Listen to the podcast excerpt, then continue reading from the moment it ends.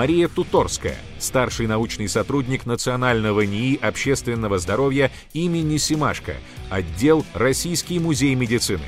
Историк медицины, автор статей и учебных пособий. Мария, здравствуйте. Здравствуйте. Я предлагаю нашим зрителям проголосовать. Как вы думаете, какой из этих врачебных видов лечения пользовался наименьшей популярностью в народе России XIX века? Лекарства, вакцины или диеты? Перейдите, пожалуйста, по ссылке, сделайте ваш выбор. Вопрос. Мы уже узнали, что в древности был рак, кариес, в античности хватало всяких хворей.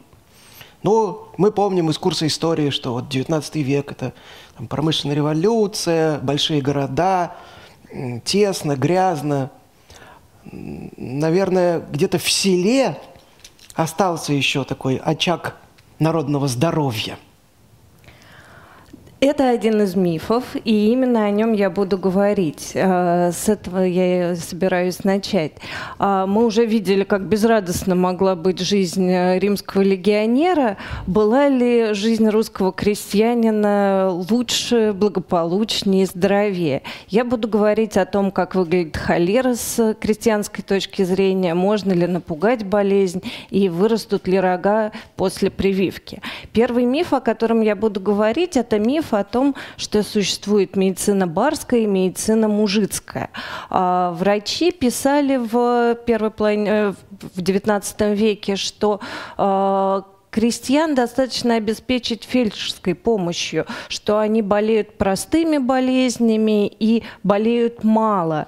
Откуда появился этот миф? Как э, объясняли врачи еще до появления земской медицины э, такой тезис. Э, во многом они его не объясняли никак, они опирались не на то, что они видели в деревне, а на то, о чем они читали в книгах. Они опирались не на мифологию, не на народную мифологию, а на научную мифологию и опирались на труды э, великого просветителя Жана Жака Руссо, в частности, на его труд о, о воспитании, или Эмиль, который выдержал огромное количество переизданий. Жан-Жак Руссо считал медицину лживым искусством. Он говорил о том, что труд и, и а, воздержанность – это лучшие враги, лучшие врачи человека. И что жизнь на лоде природы, жизнь а, в деревне уже само по себе а, источник здоровья и благополучия. Кроме этого, в формировании такого мифа сыграла э, роль живопись, сыграли роль живописные образы.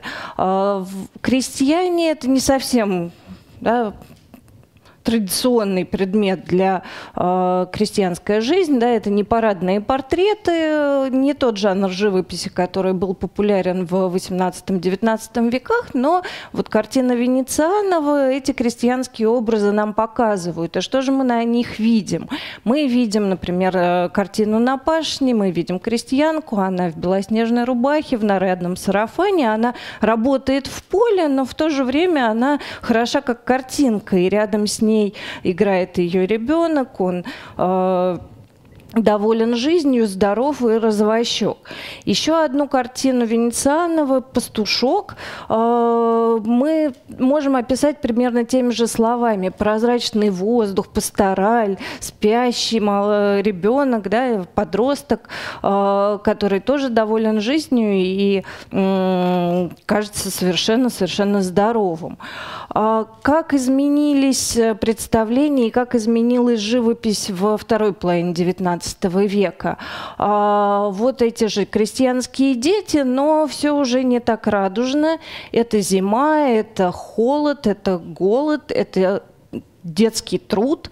И связан ли этот образ жизни с формированием здоровых взрослых?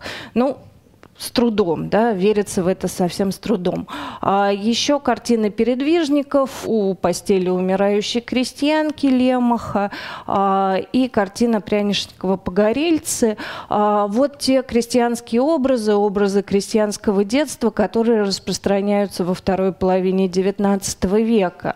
Кроме того, а, о медицине барской и медицине мужицкой пишут земские врачи. В второй половине XIX века проходит земская реформа, появляется земская медицина, и земские врачи пишут о том, что э, все те болезни, которые есть в городе, есть и в деревне. Фельдшеров недостаточно, недостаточно э, липового цвета, банок, бань, нужны все те же самые лекарства, что и для городского населения, нужна специализированная медицинская помощь, и э, ни о какой отдельной медицине речи быть не может. А, кроме того, наверное, жирную точку вот э, в этих всех взглядах поставили врачи-писатели.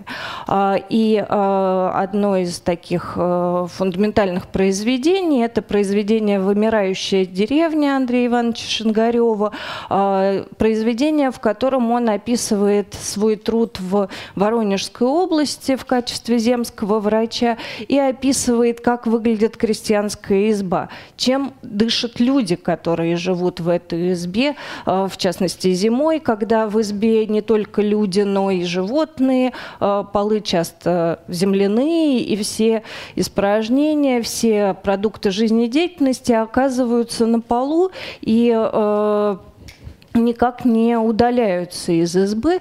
Кроме того, изба часто топится по-черному, люди дышат да, продуктами горения, а, окна маленькие, максимально закрытые, а, не дышать, не видеть в этой избе невозможно. Как можно быть здоровым? В конце а, вымирающей деревни Шангарев говорит о том, что напрашивается вопрос, как люди вообще выживают в таких условиях.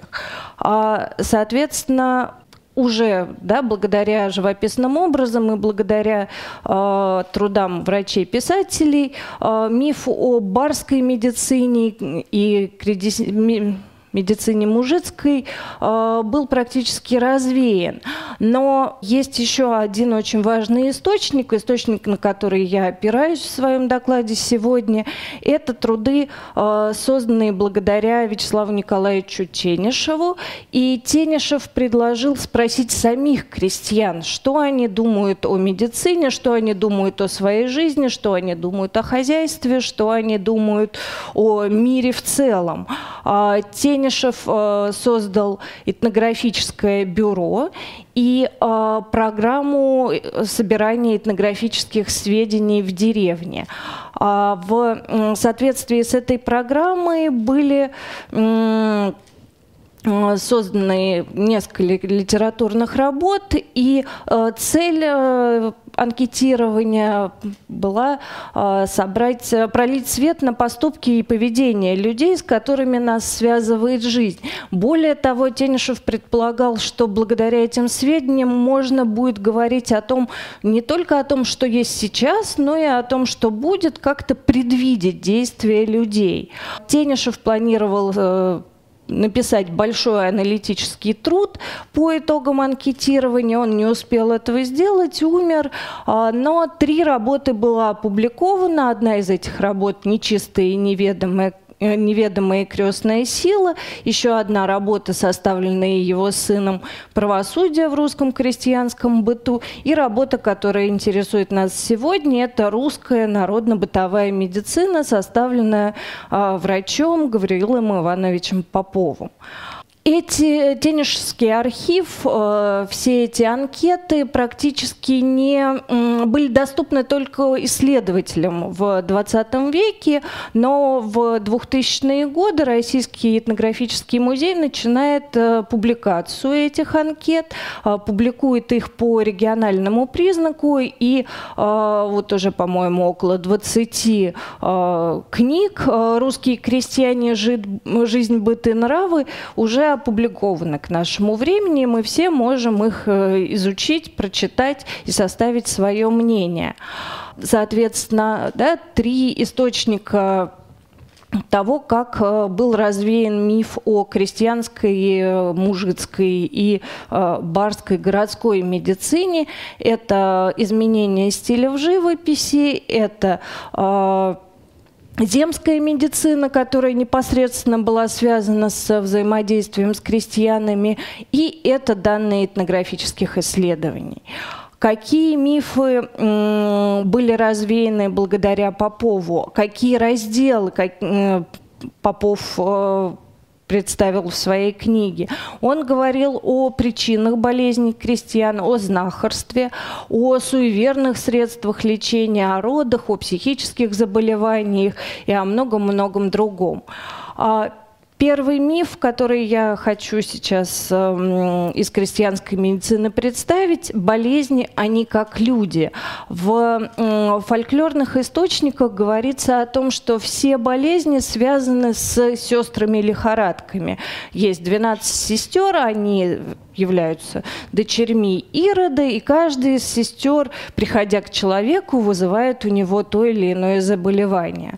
А в в начале 20 века в санитарных плакатах болезни также часто изображались антропоморфными. Вот идет да, страшная безобразная женщина с воловьими пузырями вместо глаз, облизывает человека, и он заболевает оспой.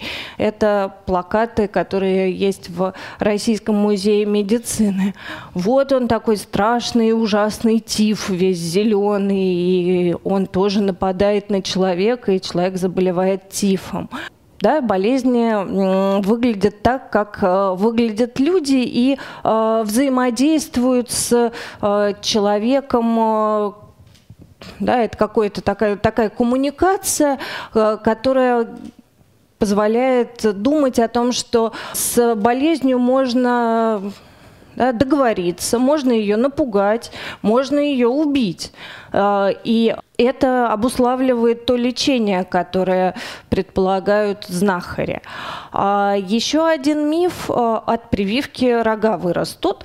А, этот миф появляется практически сразу, когда появляется вакцинация. Вакцинация разрабатывается английским врачом Эдвардом Дженнером в конце XVIII века, и для обозначения этого вида лечения Дженнер использует слово «вакка» – «корова». В карикатурах это, наверное, самая известная антипрививочная карикатура, и э, здесь э, художник показывает, что вот только привьешься, и у тебя тут же появятся рога, появятся копыта, может даже вырасти хвост.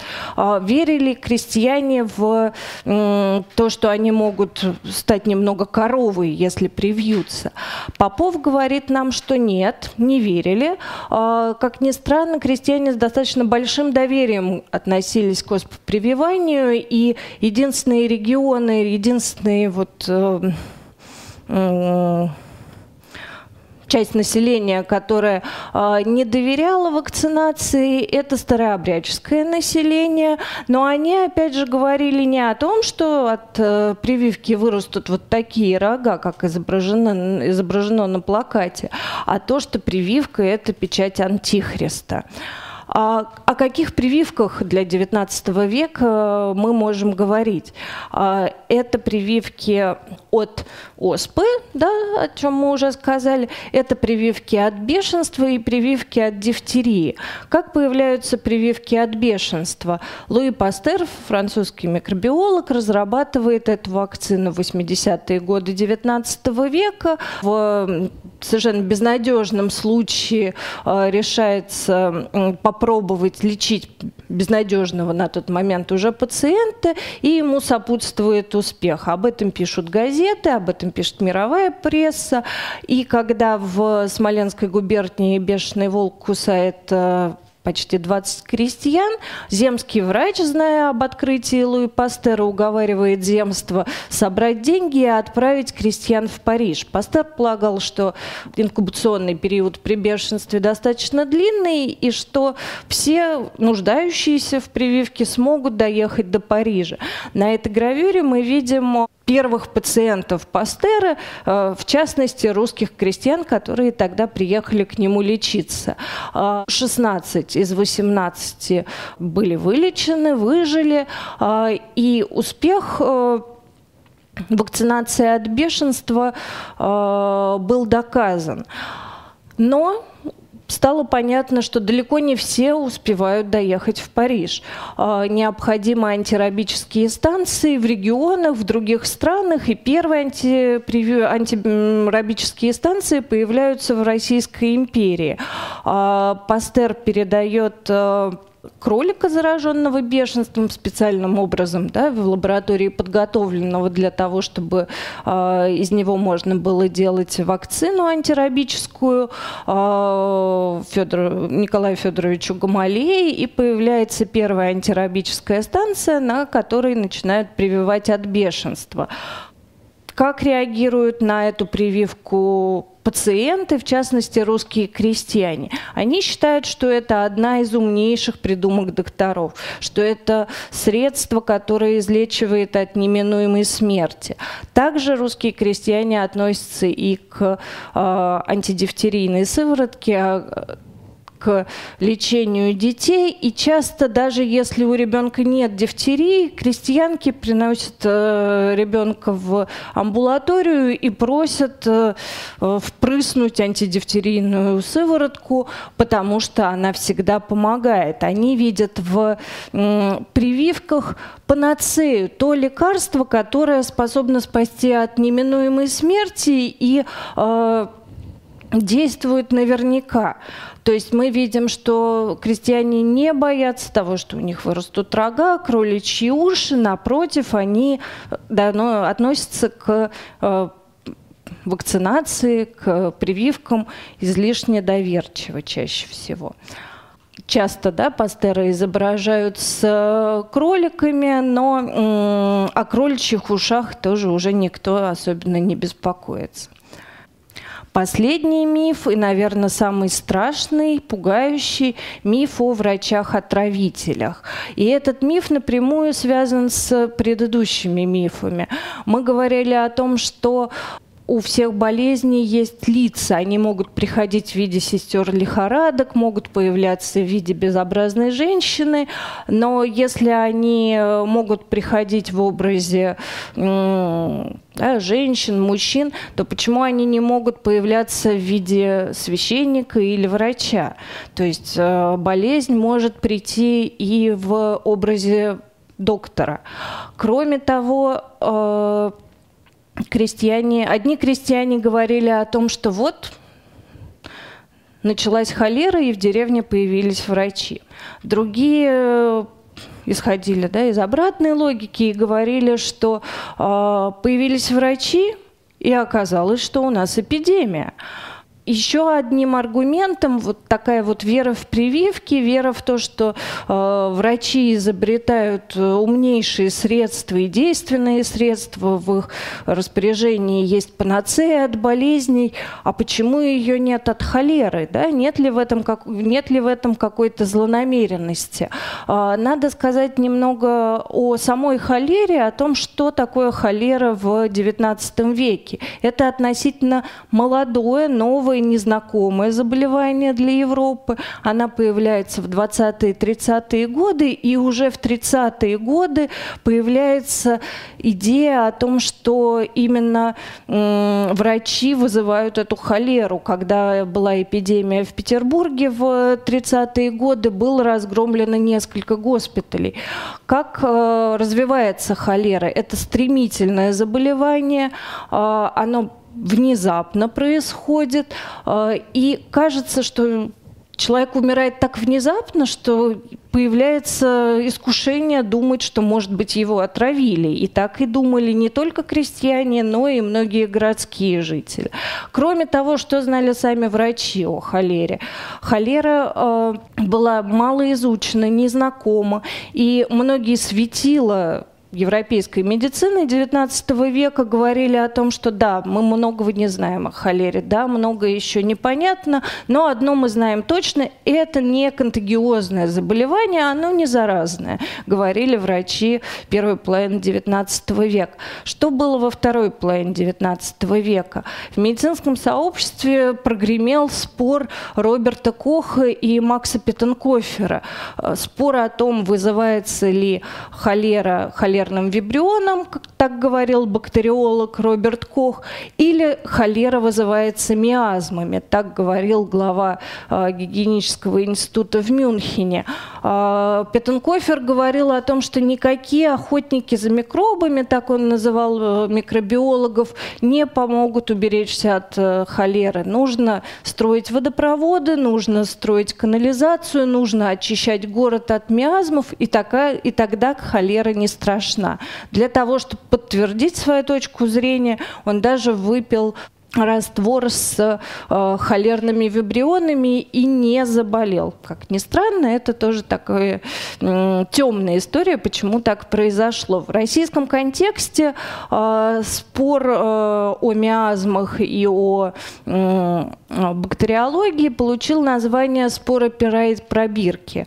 Э, Федор Федорович Эрисман был сторонником Макса Петтенкофера, своего учителя, и он говорил о том, что э, бактериофанатики не могут э, защитить вас от холеры.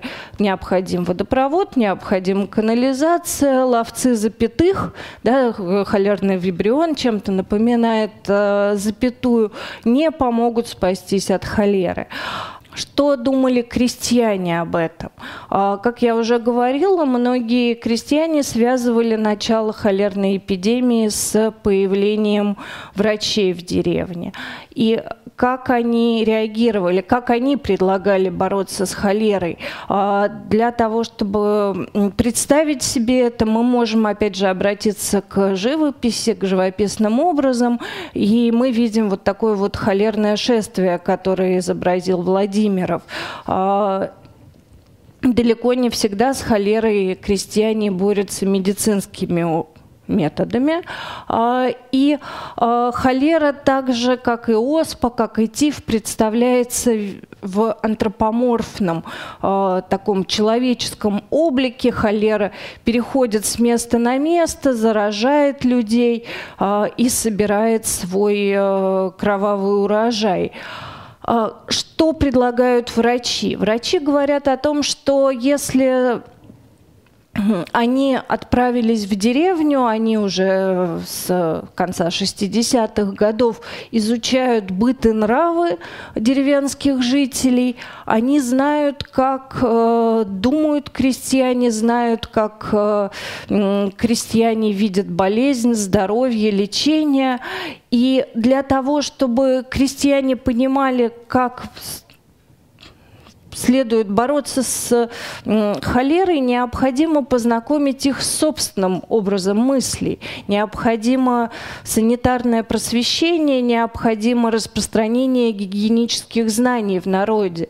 Именно это, а не что-то другое, способно приоткрыть вот эту вот завесу тайны, когда э, отказаться, что не, врачам необходимо отказаться от того, что медицина это тайное знание, доступное только посвященным, и врачам необходимо рассказывать пациентам о том, э, из-за чего начинается эпидемия, что вызывает болезнь, как э, можно профилактировать то или иное заболевание, как можно не заразиться, и врачи тем самым от отказываются от э, доверия, с одной стороны, безграничного, которые могут испытывать пациенты к э, фигуре врача, они предлагают пациентам опираться на науку, на научные данные и на то, почему да? Можно заболеть, а можно и э, исцелиться. И врачи считали, что именно это станет э, достойным памятником э, товарищам, которые погибли во время холерной эпидемии в 30-е годы, которые погибли в холерной эпидемии 90, начала 90-х годов. А что мы можем сказать резюмируя э, рассказ о медицине и медицинских мифах, распространенных среди крестьянства в XIX веке. Э, наверное, надо сказать о том, что далеко не всегда мифология – это плод невежества. Мифология может есть своя мифология в науке, и часто люди, которых мы называют, называем просветителями, являются источниками мифов, как ни странно.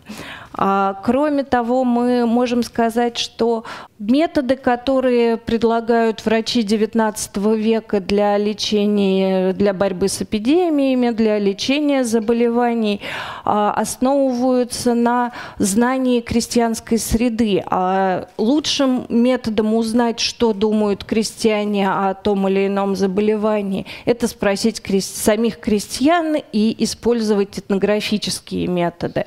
А, кроме Кроме того, коммуникация с пациентами, коммуникация с крестьянами должна основываться не на авторитете и не на вере врача, а скорее на терапевтическом сотрудничестве, как бы мы сказали сейчас, и на эмпатии.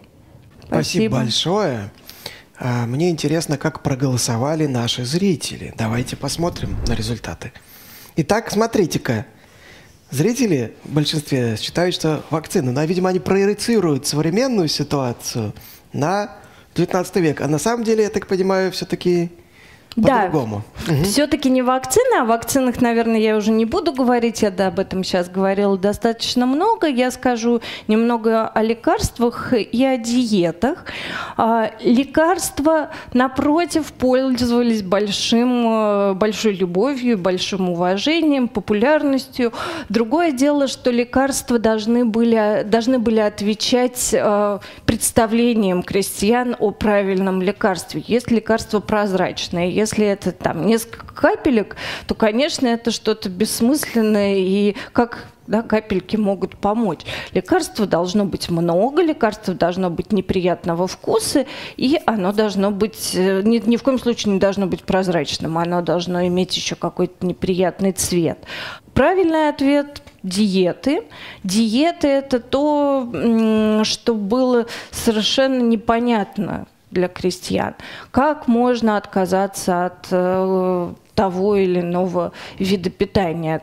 От хлеба же не может быть плохо, да, квас, он э, всегда помогает, и квашеная капуста тоже. Какую-то ерунду говорят доктора, почему же они не могут дать э, нормальное лекарство, его выпьешь, и как рукой сняло. Или э, использовать какую-то прививку.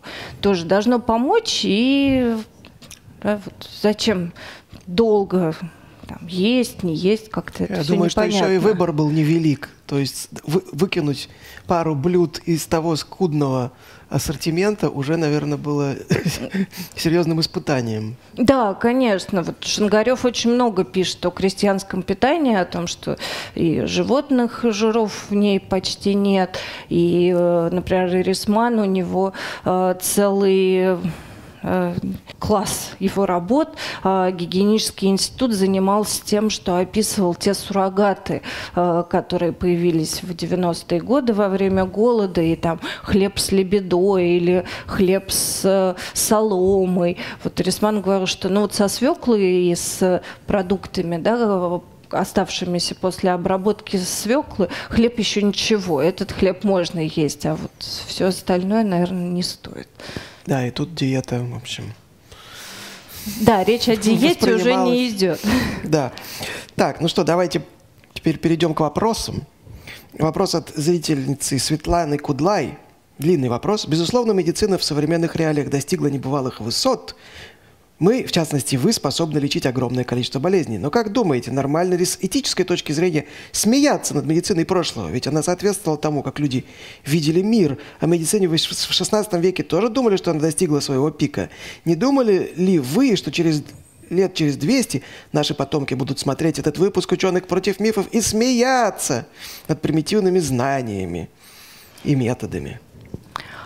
В этом вопросе я вижу три да, разных вопроса. А, ну, нормально ли с этической точки зрения смеяться над предками? Ну, наверное, да, над предками смеяться неэтично. Это не очень умно, по крайней мере. Да, и нелогично совершенно. А, мне очень нравится вопрос последний о том, что э, будут делать и думать э, наши потомки. Ну, то есть с этической точки зрения, конечно, не хотелось бы, чтобы наши дети смеялись над нами и как-то нас обижали. Но э, с другой стороны, какие чувства я испытываю? Я была бы очень рада, если бы они над нами смеялись, они плакали и говорили, как было хорошо в ваши времена, как, как же, вот люди-то жили. И это связано не с какими-то абстрактными эсхатологическими настроениями, а с тем, что, собственно, говорят сейчас врачи.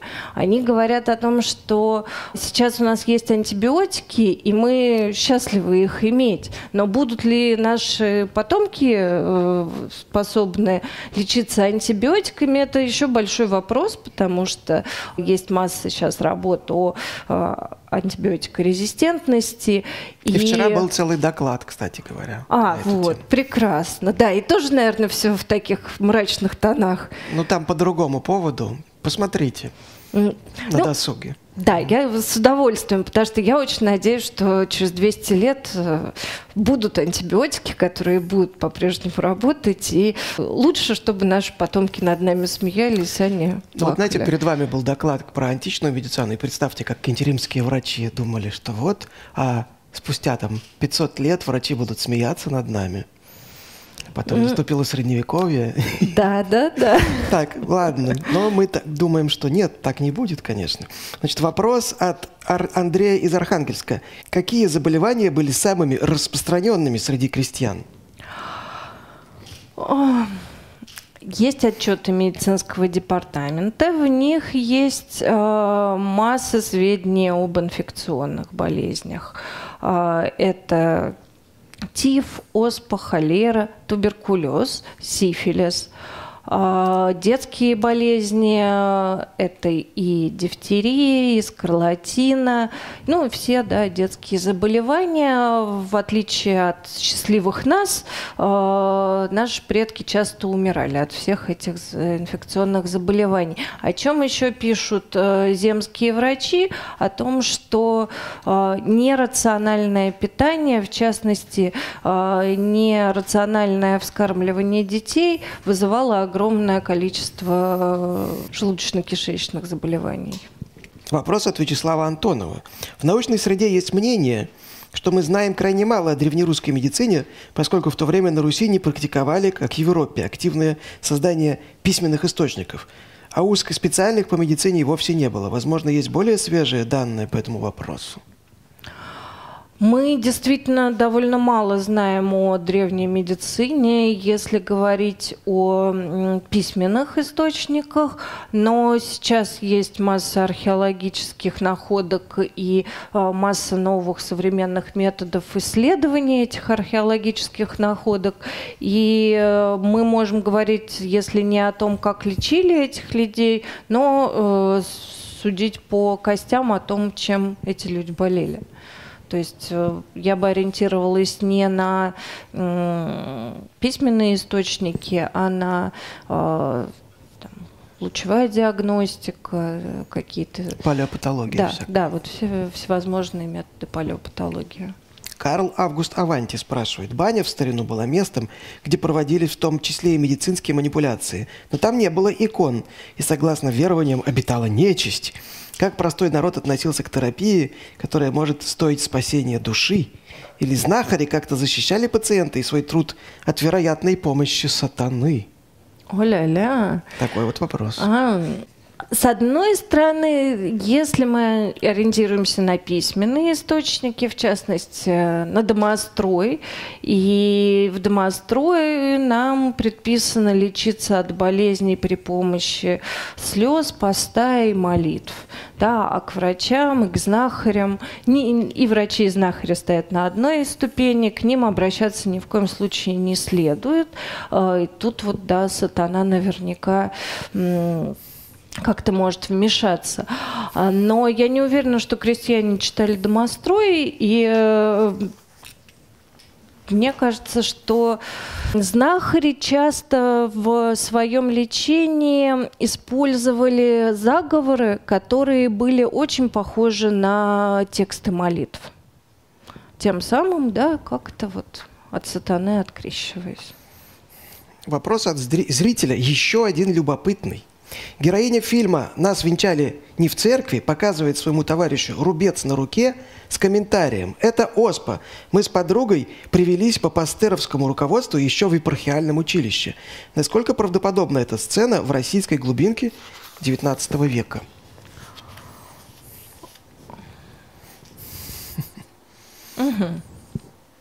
В принципе, возможно, она вполне ну, могла быть да, вряд ли писал ли Пастер инструкцию по прививанию... Пастеровское руководство. А, пастеровское руководство, руководство Пастеровского института. Да, вполне возможно.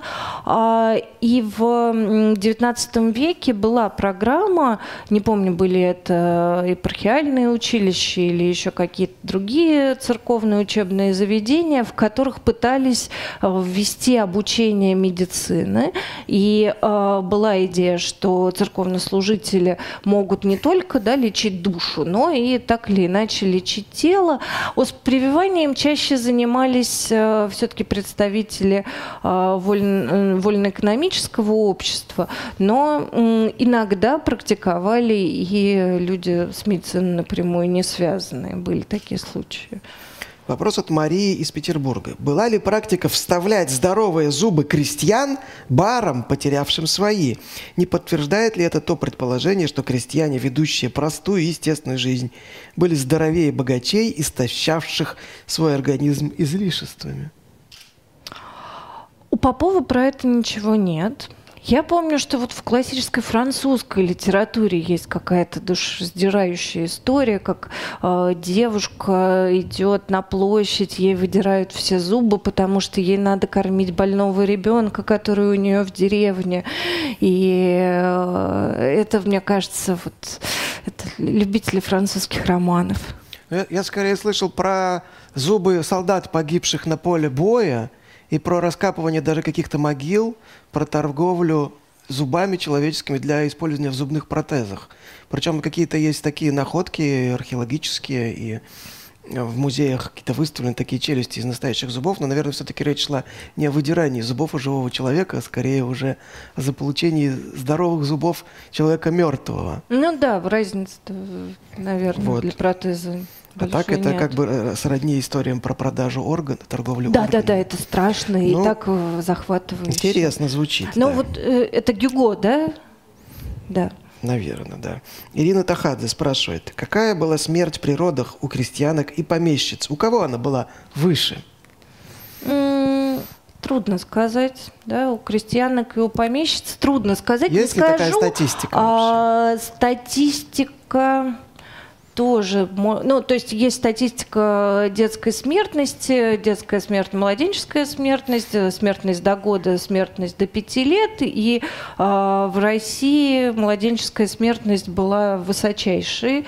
В Европе в начале 20 века появилось общество охраны младенчества, материнства и детства, которое потом стало отделом наркомздрава уже после 17 года, и символом этого общества общества был розовый цветок. Сказать, кто чаще умирал... Э, из каких сословий? Да, из каких сословий.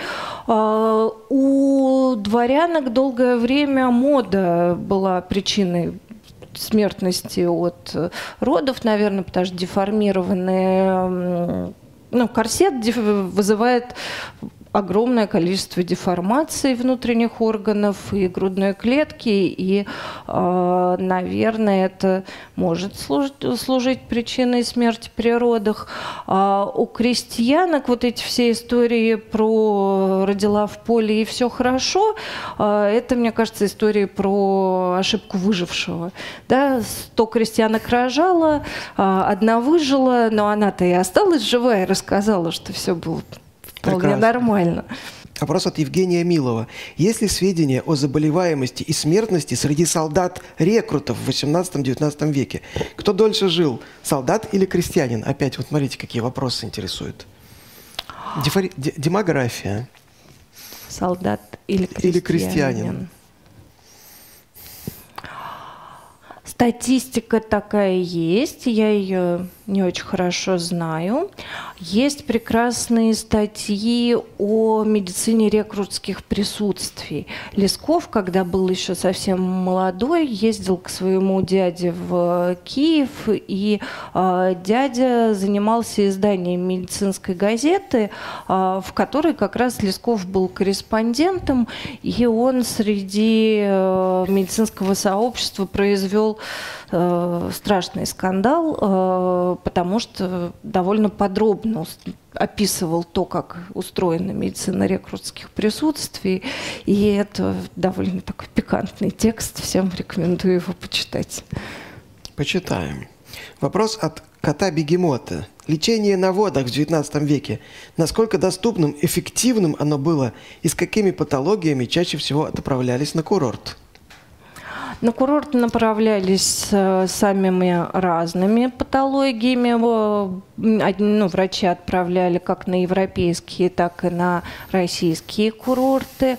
О доступности этих курортов все время пеклись, э, например, врачи, э, которые входили в Пироговское общество. Масса статей о том, что давайте, наконец, разрешим пользоваться курортами этническим меньшинством меньшинствам, давайте разрешим проезд, бесплатный проезд по железным дорогам э, и обеспечим этот бесплатный проезд. Обращались они с ходатайствами к э, государству. Э, пусть этими курортами могут пользоваться все. Вопрос от Алексея Шотина. Если с болезнью можно договориться, были ли обрядовые практики, которые подразумевали кормление болезни и через него исцеления. Если такие обряды были, в чем они заключались? Кормили больного? Про кормление болезни, я думаю, да, они были. А, как-то болезнь можно задобрить, что-то ей, наверное, вкусное дать. Но чаще болезнь пугали или, наоборот, давали что-то такое отвратительное, там, пожевать волосы, для того, чтобы болезнь, наоборот, вышла. Вот ее прогоняли и убивали. Рейк Шиль спрашивает, когда в России были зафиксированы последние случаи попыток изгнания болезней обрядами, крестными ходами или какими-то языческими ритуалами? Я думаю, если хорошо поискать, то, то мы сегодня пор. все это обнаружим. Да, вот я тоже подумал. Елена Малинкина. Как крестьяне относились к хирургии и было ли им вообще доступно хирургическое лечение? Крестьяне по-разному относились к хирургии. С одной стороны, была идея, что не только вот с помощью холеры врачи могут убивать, но и вот ляжешь в больницу, точно зарежут. Но в то же время хирургия – это часто быстрый способ лечения. А крестьяне верили в то, что э, лечение должно быть, вот не должно растягиваться на годы, на месяцы, э, что-то такое вот раз и готово.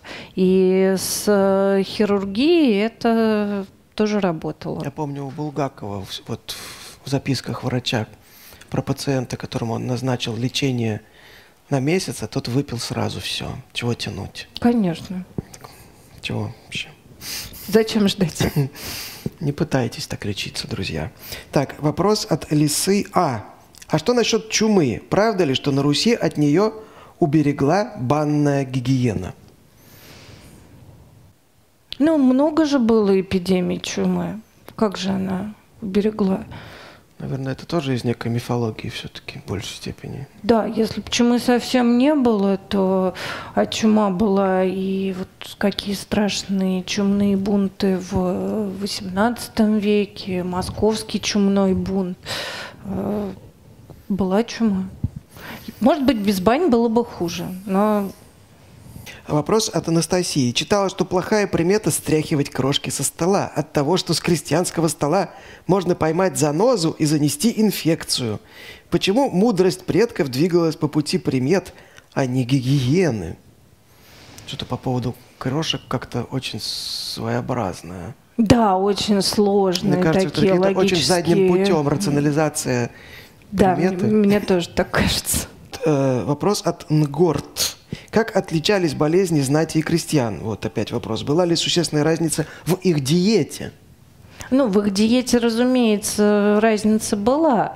А, да, например, вот э, если мы говорим, такой пример, вот тоже миф о том, что, например, подагрой болеют только богатые и умные, потому что они много сидят за столом и пишут свои какие-то труды, и едят мясо, пьют вино. Э, вряд ли поэтому подагра – это болезнь э, крестьян.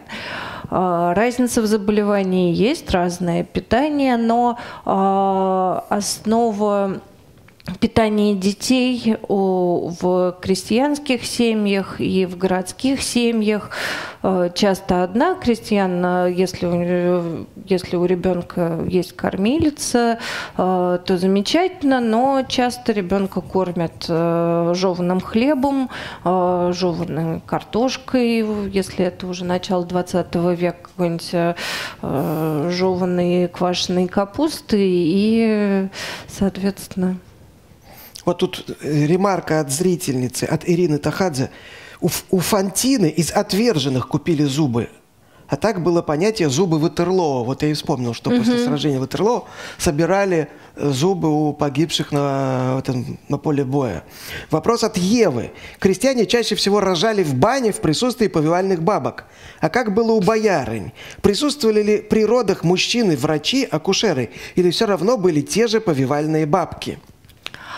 А, меня, ну, зависит от того, о каком времени мы говорим. В, с появлением аптекарского приказа, с появлением лейб-медиков при рождении, э, в природах в природной придворной среде уже лейб-медики присутствуют. Но земские врачи и акушер-гинекологи городские в конце XIX века пишут о том, что так или иначе, 99% населения Российской империи появляется благодаря, появляется на свет в присутствии повивальных бабок. И многие методы, которые они используют, э, варварские, антинаучные, э, могут э, вызвать смерть пациента, но что-то есть в их действиях рациональное, давайте этим воспользуемся. То есть то, что, например, там Эдвард Дженнер предлагает использовать использовать э, вакцинацию, он опирается на то, что он видит в народной среде, что доярки не болеют э, оспой, потому что уже переболели натуральной. Э, есть что-то рациональное в народной медицине? Да, несомненно. Но вот как отделить рациональное от мифологии, это как раз научная проблема.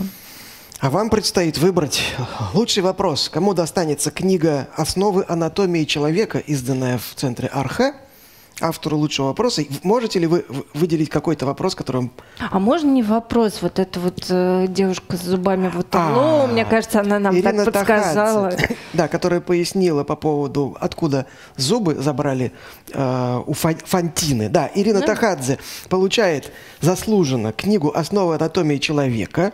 Вам наши подарки от э, партнеров форума «Ученые против мифов», в том числе бюст Гиппократа, О. работы мастерской Павла Краснова. А, сейчас на экране должен появиться рисунок Спасибо. художницы Юлии Родиной. Но вот он все-таки тут, тут он боится прививок, по крайней мере. У вас появились вопросы. Вы с чем-то не согласны? Пишите комментарии с хэштегом постскриптум. Докладчик будет отвечать на ваши вопросы в прямом эфире на канале «Лаборатория научных видео».